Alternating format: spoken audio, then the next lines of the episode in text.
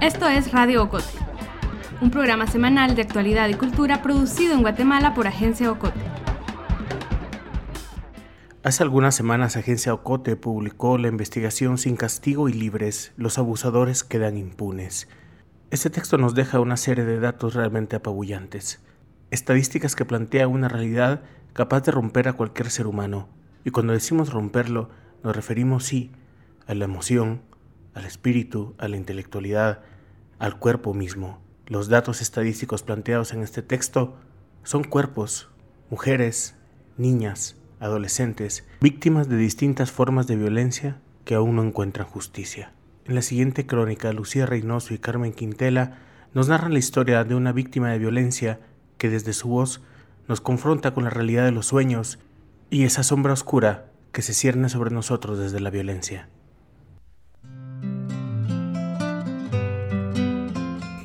Ella es una joven de un departamento fuera de la capital. Tiene 18 años. La llamaremos ella.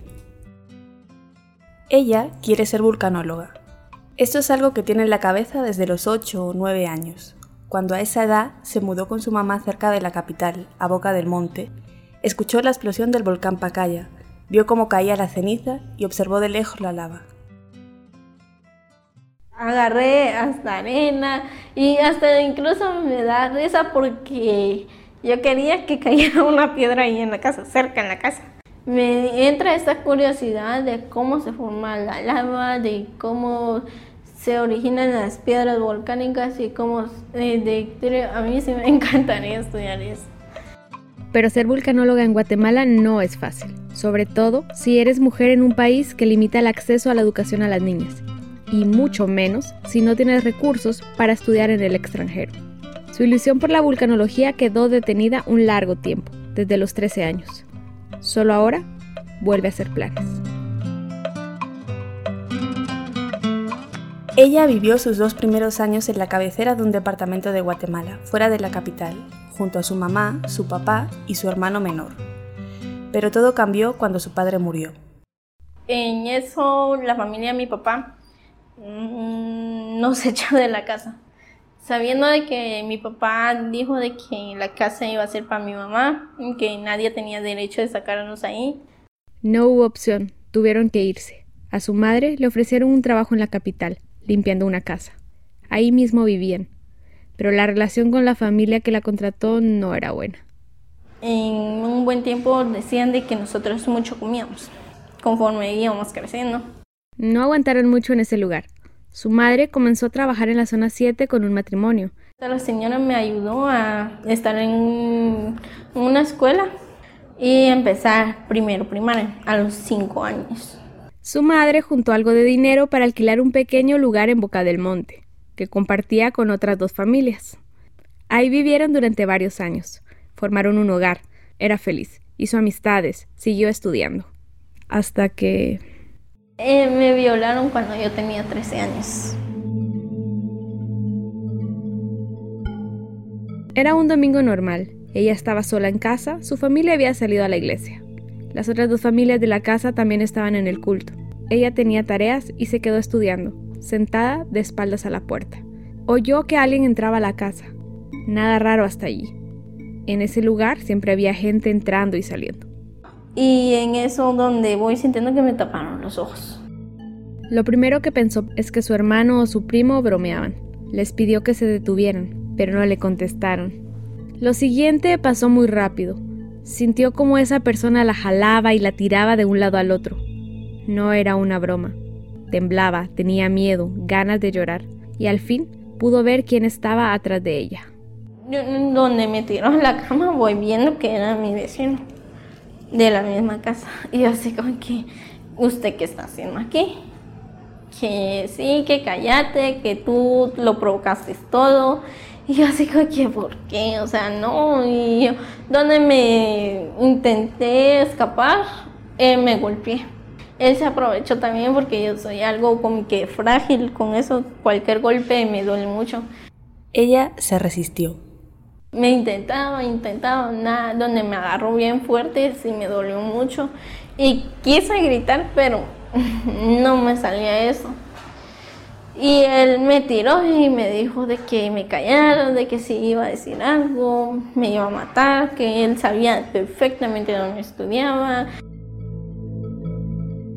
Antes de irse, el vecino le dijo que si contaba algo, su hermano y su mamá tendrían represalias. Guardó silencio durante tres meses.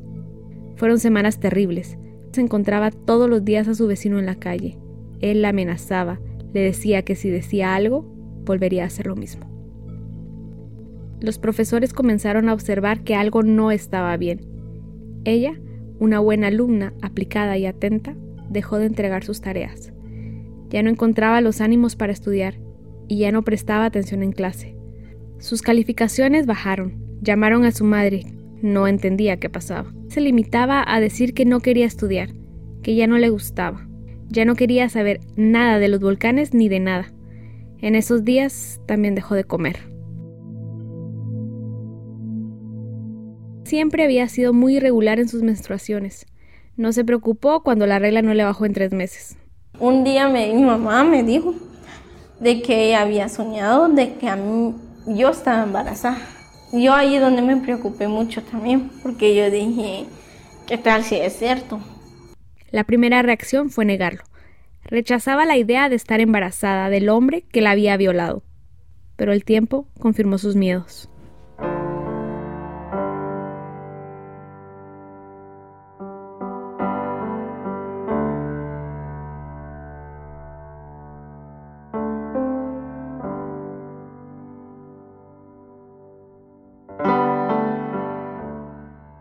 Un día que estaba planchando con su mamá, Empezó a sentir mareos. Tres meses sin alimentarse bien, la angustia, el calor. Se desmayó. Su mamá la llevó al médico. La doctora que la atendió le confirmó lo que ya sospechaba. Estaba embarazada. Confesó que no quería seguir adelante con el embarazo. Y yo le dije de que yo quería abortar. Yo no quería saber nada de ese embarazo y ella me dijo que por qué, por qué motivo, por qué razón estaba diciendo eso. Yo al principio mentí porque no quería que supieran que me habían violado. Yo le dije que yo sí había tenido relaciones sexuales por mi propia cuenta. Pero al final le dijo a la doctora la verdad. Esta trató de convencerla para que presentara una denuncia. Dijo, mira, es que si no le decimos nada, él te va a seguir acusando. Y eso no es bueno para ti ni para tu bebé. Pero es que él no es mi bebé y así seguía. Yo lo quiero abortar, ayúdeme, yo no lo quiero tener y que... Pidió tiempo para pensarlo y la doctora accedió a guardar el secreto. Regresó a su casa. No quería seguir con el embarazo. En su desesperación, tomó unas pastillas que encontró con la esperanza de enfermarse y provocarse un aborto. Pero no funcionó. En la siguiente cita, la doctora le explicó que, como profesional, estaba obligada a informar al Ministerio Público. La ley establece que un embarazo en una menor de 14 años siempre, siempre es producto de una violación. Y ella tenía 13. La convenció. Ella habló con su mamá y le contó la verdad. Su mamá se puso furiosa. Agarró al adolescente de la mano y se fueron juntas al Ministerio Público. Quería un castigo para el hombre que le había hecho eso a su hija. Los fiscales le tomaron declaración y después fueron a su casa. Pidieron que recordara la escena que explicara bien qué había pasado, dónde había pasado. Reconstruir un crimen es un procedimiento habitual en una investigación judicial, pero las personas que trabajan estos casos coinciden que exponer tanto a una niña no es ni necesario ni positivo para su recuperación. Hacerle recordar su agresión a una menor de edad una y otra vez se considera una revictimización. La Ley de la Protección de la Niñez y Adolescencia recoge como una garantía procesal el evitar que las niñas, niños y adolescentes sean revictimizados. Pero una cosa es la teoría y otra la práctica. Durante la visita de los fiscales, su mamá estaba nerviosa. Les pidió, les exigió que capturaran al agresor, pero eso no funcionó. En cambio, le dijeron que los tres tenían que irse de su casa, de Boca del Monte, por su seguridad la licenciada y los del MP empezaron a decir de que nos teníamos que salir, eso nos daba 15 días para conseguir un lugar.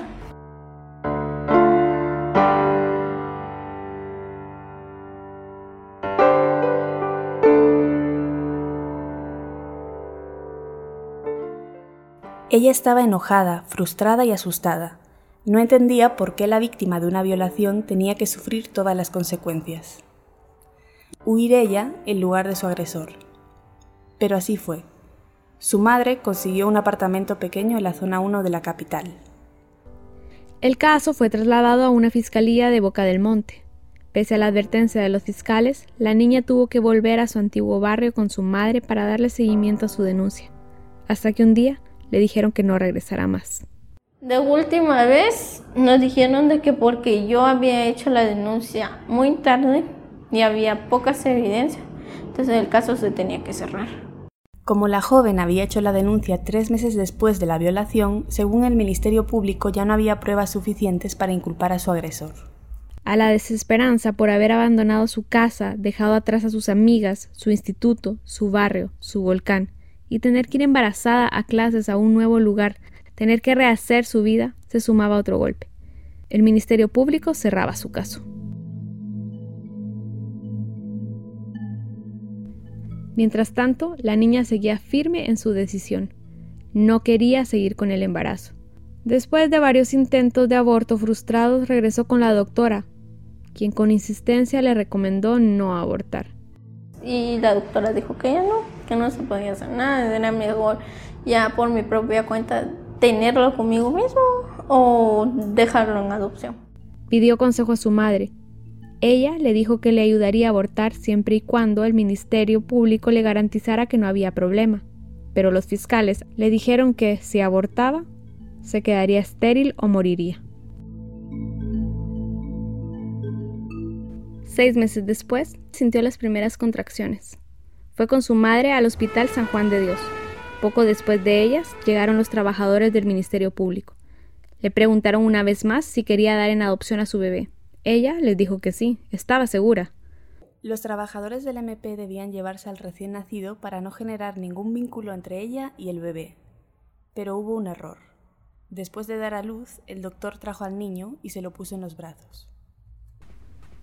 Durante el embarazo rechazaba la idea de tener un hijo del hombre que la había violado. Las patadas del bebé, las náuseas le recordaban lo sucedido. Entonces yo así como que al recordarme lo que él me hizo, lo rechazaba completamente. Cuando yo sentía de que no me dejaba dormir, yo decía, ¿por qué?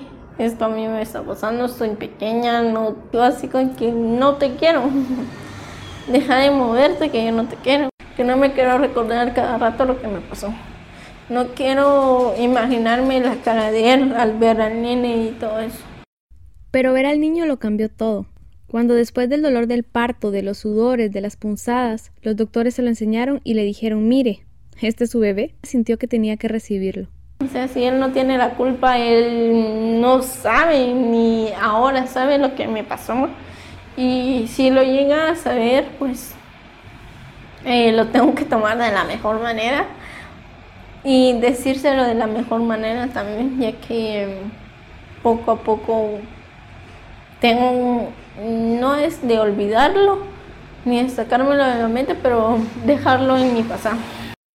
Para ella empezó un proceso de aceptación que aún continúa. Hoy, la joven es capaz de contar con serenidad y valentía todo lo que le tocó vivir con 13 años y lo que supuso para ella criar a un bebé durante su adolescencia. Esto no hubiera sido posible si no hubiese recibido apoyo psicológico. Este apoyo se lo brindó el proyecto Miriam. Esta organización trabaja con adolescentes sobrevivientes de violencia sexual a partir de un enfoque basado en la cosmovisión maya, el feminismo y un acompañamiento constante en los procesos post-trauma. Miriam ayudó a la joven con una beca para que siguiera estudiando después de haber tenido el bebé. También le da capacitaciones, algo de dinero para el niño y prosigue con ese largo proceso de sanación. Estoy asociada al proyecto Miriam. Me han estado apoyando desde cuando yo empecé a estudiar primero básico y hasta ahora. Y para el próximo año me van a seguir apoyando, primero Dios. Y pues para la U, igual, eso espero. Admite que le cuesta seguir el ritmo, pero ganas no le faltan. Nunca recibió la ayuda del gobierno. Por lo general, las instituciones públicas le dejan la responsabilidad a las pocas organizaciones que, como Miriam, ayudan a las víctimas de violencia sexual. El Ministerio Público nunca capturó a su agresor. Dijeron que no tenían suficientes elementos para armar un caso contra el hombre. El Estado la dejó sola. Hoy ella tiene 18 años, su hijo 5. Si te gusta Radio Cote, suscríbete en iTunes, Spotify, Google Podcast o tu plataforma de podcast favorita. Síguenos en las redes sociales de Agencia Ocote y busca nuestros contenidos en la página web agenciaocote.com.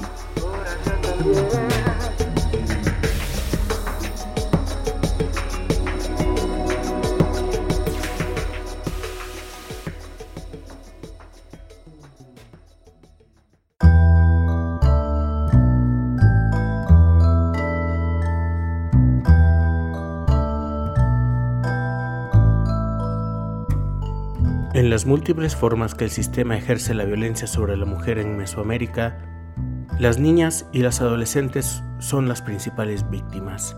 En esta entrevista, Carmen Quintela habla con Carolina Escobar Sarti, directora de Alianza, una organización que acompaña y cuida a muchas de estas jóvenes víctimas. Pues quizá para empezar, em, ¿por qué hay unos índices de, impunidad tan elevados en casos de abusos sexuales a niñas y adolescentes? Para mí la respuesta es que vivimos en una sociedad que normaliza la violencia sexual en los cuerpos de las niñas y adolescentes, pero además la forma de entender la autoridad y el poder en este país también está muy distorsionada. Creen que autoridad es gritar, y además todavía hay un resabio del derecho patrimonial ahí, de aquel derecho de pernada, que en aquel momento en las fincas en el siglo pasado, siglo XX todavía, dueños o capataces de finca podían tener relación con las hijas vírgenes de ciertos mozos de las fincas.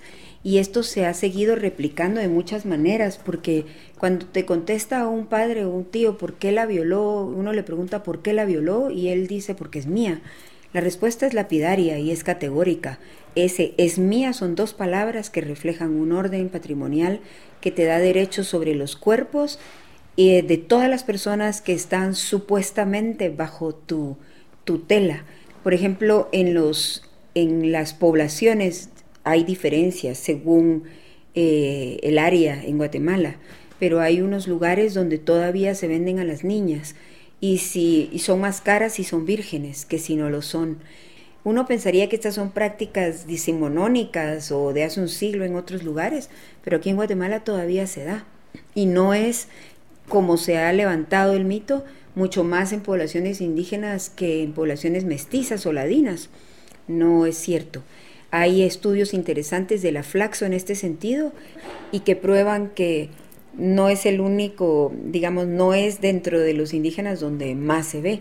Lo que pasa es que se ve donde hay mayor también pobreza, exclusión, eh, donde menos posibilidades de estudiar han tenido las chicas o oportunidades de salud. Entonces es diferente que se crucen los mapas de exclusión que sea dentro de las poblaciones indígenas donde más se va, donde más se da. Con esto no quiero decir que romantizo que en un lado sí se da y en el otro no se da, es mentira tanto el derecho constitucionario como el derecho occidental están marcados, sobre todo en Guatemala, por una cultura patriarcal normalizada. ¿Crees que esto es algo que, se aprende, el, hecho de tener este poder sobre, sobre los cuerpos de las niñas y, y de las adolescentes y de las mujeres en general? El poder es algo innato ahora, las relaciones de poder sí se aprenden. Y en este sentido, las relaciones de poder donde hay un género que domina si se aprenden de generación en generación. Nosotras tenemos muchísimos casos donde la niña ha vivido lo que vivió la madre, la madre vivió lo que vivió la abuela y la abuela vivió lo que vivió la bisabuela. Y cuando esa niña resulta embarazada, la última, de unos 12, 13 años y tiene una bebé, esta bebé a los 3 años empieza a vivir muchas veces esta relación de poder que ha ejercido un solo hombre en una misma familia. A mí me impresionaron los datos ya hace un par de años que sacó el Observatorio de Salud Sexual y Reproductiva. Solo tomaron los datos de cinco hospitales públicos de todo el país, de los más grandes. Eh, cuando desglosaron los datos más finamente, digamos, hicieron el análisis, se dieron cuenta que 89% de esas violaciones o digamos esas paternidades tenían que ver con hombres cercanos de su entorno, 89%. Y de ese 89%, un 30% correspondía a padres biológicos. esta cultura patriarcal y este machismo nos cruza a todas y todos. Y como a mí me pasó, me callo y lo normalizo, entonces lo veo que le está sucediendo a mi nieta o a mi hija y yo me callo porque esto es lo que a mí me pasó y eso es lo que nos toca aceptar por ser mujeres, entre comillas, ¿verdad? Y si se da entonces esta, esta relación de, de, poder, sobre todo de padres a hijas o, de familiar directo a, a, niña o adolescente. Se da no solo de padres a hijas, yo digo, hemos tenido casos en donde pastores han violado chicas porque tienen más poder social, digamos. Hemos tenido casos en que maestros han violado niños o niñas. Hemos tenido casos en que eh, digamos, los adultos más cercanos, tíos y esto, aunque no sean padres o padrastros, también se consideran autoridad moral y durante mm, en el último caso fue una chica que empezó la violación a los siete años y llegó a los casi 13 y seguía siendo violada y la, se silenció esto como todo el mundo se hizo el ciego, nadie lo vio hasta que lo nombramos y se vio. Entonces, esto sucede todo el tiempo.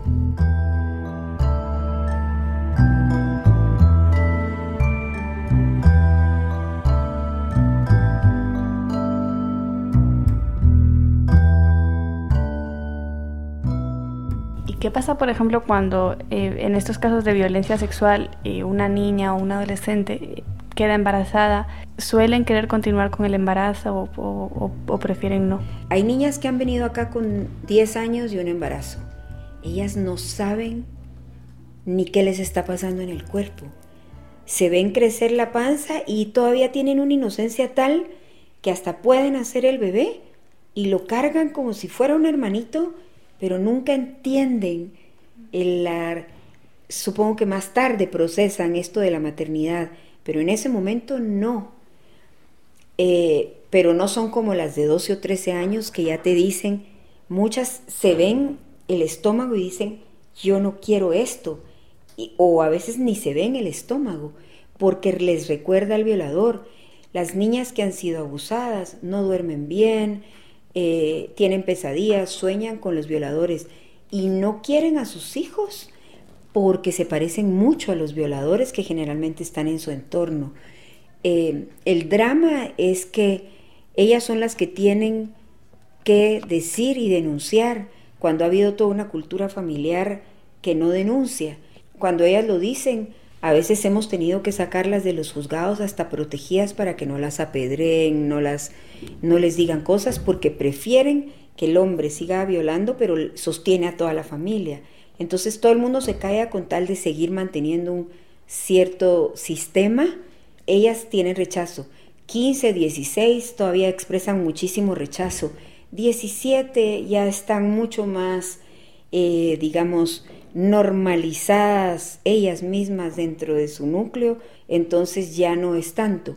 Pero generalmente las niñas cuando tienen una crisis, su primera reacción violenta va hacia sus hijos lo hemos visto aquí, los golpean, los tiran, eh, se acuestan sobre ellos, digamos, hay pellizcos, hay, hay cóleras muy fuertes que se pasan y nos hemos preguntado cuánto de la violencia social tiene que ver con estas maternidades no deseadas. Ya es difícil la maternidad para alguien que la desea, con nosotros no es, es hermosa pero muy difícil también, no lo podemos romantizar. Imagínense para una niña que todavía no tiene el cuerpo preparado, a veces no les cabe ni el bebé entre las costillas, el espacio intercostal no es suficiente, el corazón no está listo para bombear a la hora del parto. Em, no, por supuesto, no van a pasar por, la, por el conducto vaginal y no tienen las caderas suficientemente formadas para que eso suceda. Entonces es, aparte de que es un problema de digamos, emocional fuertísimo que se pasa de generación en generación, es un problema de salud pública, porque tenemos este año más de 113 mil en un año embarazadas, si sacamos la cuenta de cuántas son por día. ¿Qué alternativas tiene una niña de no sé, de 10, de 11, 12 años que, que resulta embarazada por este tipo de violencia en, en, un país como Guatemala, donde el aborto está más que criminalizado. Sí, el aborto no es una opción a menos de que sea terapéutico. En el caso de una chica normal, tiene la posibilidad de que un médico en un hospital público o privado lo practique haciendo conciencia que es un aborto terapéutico y dando las razones médicas para ello. En el caso de una niña que está institucionalizada, encima de todo, ellas fueron las violadas, fueron las abusadas, terminan institucionalizadas y encima de todo, digamos, ellas dependen de no solo la decisión de un médico, sino la decisión de un juez. Y si el juez decide que sí y el médico dice que no, la niña tiene que aguantarse y hacerle frente al, al embarazo y a la maternidad. Entonces lo que queda es hacer conciencia en ella, si ella es la que lo expresa, de tomar decisiones informadas. Si te quedas con el bebé, esto va a pasar. Si no te quedas, esto va a pasar. Nosotros estamos aquí para acompañarte en cualquiera de los dos casos. Si está la opción de poderlo dar a un lugar donde quieran a los bebés o donde los adopten, existe esa posibilidad para la niña de darlos. Pero ¿qué ha sucedido? A veces la niña dice, yo no quiero al bebé y el sistema, léase eh, gente de las instituciones del Estado, jueces y esto, deciden que esto va a ser pasajero, aunque la niña ya ha pasado seis meses, ocho meses diciendo que no puede. Como priva el tema de la familia, le ponen a la niña la obligación de cuidar a un bebé que no puede y no quiere y puede pasar que por orden de un juez eh, sí esté obligada a seguir con, con, ese bebé. Sí, claro que puede pasar. El tema es que los jueces, ante una decisión judicial, uno no la puede contravenir. Entonces, eh, es importantísimo por eso que los jueces no solo se informen, sino se formen y tomen conciencia de la realidad, más allá de sus creencias religiosas o lo que sea. Un juez está ahí para hacer salomónico, ¿no? Equilibrado para dar una respuesta y sobre todo cuando hay una niña tiene que observar el interés superior de la niña y del niño. Y esto implica que si los dos están mejor separados que juntos, hay que buscar separarlos en un lugar donde el bebé va a estar bien y la niña va a estar bien, siempre con el consentimiento de la niña, por supuesto, siempre. Siempre queremos que las decisiones sean conscientes, informadas, aunque uno a los 13 años en, ningún sentido tiene maduras las, el, el, sistema de emociones propias, ni tampoco todo el tema, ni tan ordenado los pensamientos, ¿verdad? Pero hay niñas que ya saben. Entonces por eso les damos la oportunidad de que separarlos y que estén un par de años separados y que después de ese par de años digan sí o no. Y generalmente nos ha funcionado porque hay niñas que han dicho, sí, yo quiero a mi hija o a mi hijo, está bien, vamos, y se hace todo de la reintegración, pero el niño quedó bien cuidado, no golpeado, atendido, y la mamá también tuvo fuerza y ha tomado una decisión. Ellas deberían de ser parte medular de la decisión que se tome.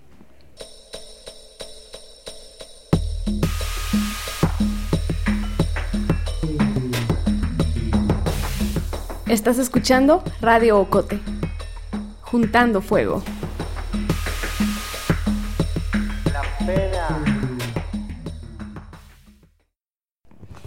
Y en todo este proceso, eh, eh, ¿qué tan importante es el, el, acompañamiento psicológico a estas, a estas niñas?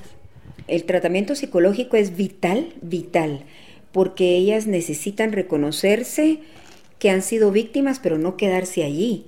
Las queremos, digamos, sobrevivientes al, delito o al hecho que vivieron, luego eh, resilientes y por último queremos que sean sujetas de su propia historia. Para eso necesitan pasar por un proceso terapéutico. Y el proceso terapéutico se compone también, eh, sobre todo y en primer lugar, de una terapia psicológica o psiquiátrica en muchos casos, porque las violaciones han empezado a los cinco años y la disociación se ha dado cuando ya tienen dos están completamente disociadas. Y por ello creemos que es importante que no solo se trabaje desde lo psicológico, sino hayan programas para el desarrollo de capacidades parentales, para el desarrollo comunitario, para la sensibilización comunitaria que va a prevenir nuevos hechos de estos y para desnormalizar la violencia sexual en los cuerpos de las niñas. Este es un trabajo de sociedad en su conjunto, de Estado. ¿Cómo ves esto? ¿Cómo ves al, al Estado, digamos, entendiendo el Estado como, como los tres organismos? Este gobierno particularmente completamente conservador, pero conservador en la, en la visión más obtusa, más perversa, que significa que en todo meten a una iglesia, pero ni siquiera los mismos líderes de esa iglesia pueden ser ejemplo de las nuevas generaciones, ni siquiera la clase política.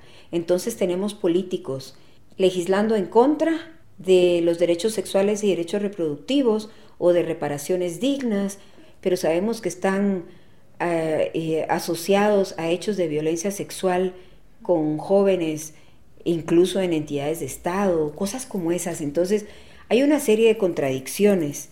El tema de la educación sexual y de derechos sexuales y derechos reproductivos tendría que estar en todos los colegios e instancias del Estado, porque aquí dicen es que se lo tienen que dejar a los padres.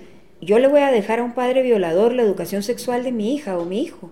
No, es complejo, pero el tema de la educación y la formación es indispensable. Una de las cosas que más nos cuesta es cuando las psicólogas comienzan a trabajar y les dicen, es que no es normal que te hayan violado desde los nueve años. Y dice, no, no es normal. Pero si a mi hermana le pasó, ella tiene 16, a mi mamá también le había pasado, y mi mamá nos contó que a su hermana le había pasado lo mismo. Cuando tú les contás otro relato, fuera de su ámbito familiar y comunitario, el relato es que no es normal que te violen, que no es normal que abusen, ni que te toquen, ni que te, ni que te agredan, ni que sin tu consentimiento entren a un espacio que es tu primer territorio, ¿no? Y a la ciudadanía en general, ¿qué le queda por hacer o cuál es la ruta para evitar que estos abusos se sigan dando? Yo diría que atreverse un poco a, a pensar por sí misma, porque la cultura es muy fácil heredarla, seguirla y, y, digamos, reproducirla si nunca nos cuestionamos nosotros críticamente sobre, mm, ay, si, si mi mamá me dijo que era mejor que tuviera este bebé en vez de que lo diera, ¿por qué lo voy a dar? Aunque a mí me esté lastimando. No, le toca a la, esa generación repensarse, pero para eso necesitamos un contexto de apoyos sociales y un sistema de apoyos que no tenemos. Entonces, es, es, un contrasentido, digamos, que los hechores y agresores estén afuera mientras los capturan y las niñas estén institucionalizadas porque vivieron un, un delito como estos de violencia sexual, de trata, etc. Pero el despertar la conciencia hacia la violencia sexual pasa por abrir la cabeza y meterle no solo más información, sino ponerse adentro de los zapatos de las jóvenes que, que viven este tipo de violencias el perfil de un violador, a menos de que sea un violador y asesino en serie, ni son los locos ni son los raros y su tema es el poder. Si tú ves a, papás o hermanos que no pueden conseguir nada afuera, lo primero que hacen es dentro comenzar, ¿verdad? A, a decir mejor que sea con nosotros que que lo hagan afuera con ella y las niñas se tienen que callar, pero son cercanos y generalmente culpan a la víctima por lo que les pasó. Entonces, si uno abre más los ojos a este fenómeno y lo relaciona con la violencia en general, a lo mejor podemos empezar a ver de cuál es la cultura que venimos, ¿verdad?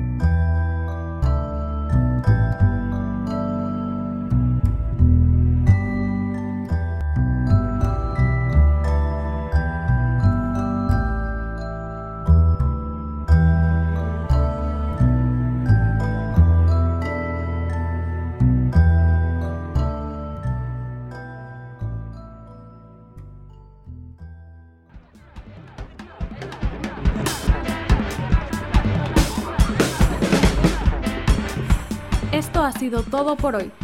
Regresemos con más la próxima semana. Radio Ocote es producido en Guatemala por el equipo de Agencia Ocote. Música original, Juan Carlos Barrios. Música adicional, Kevin MacLeod.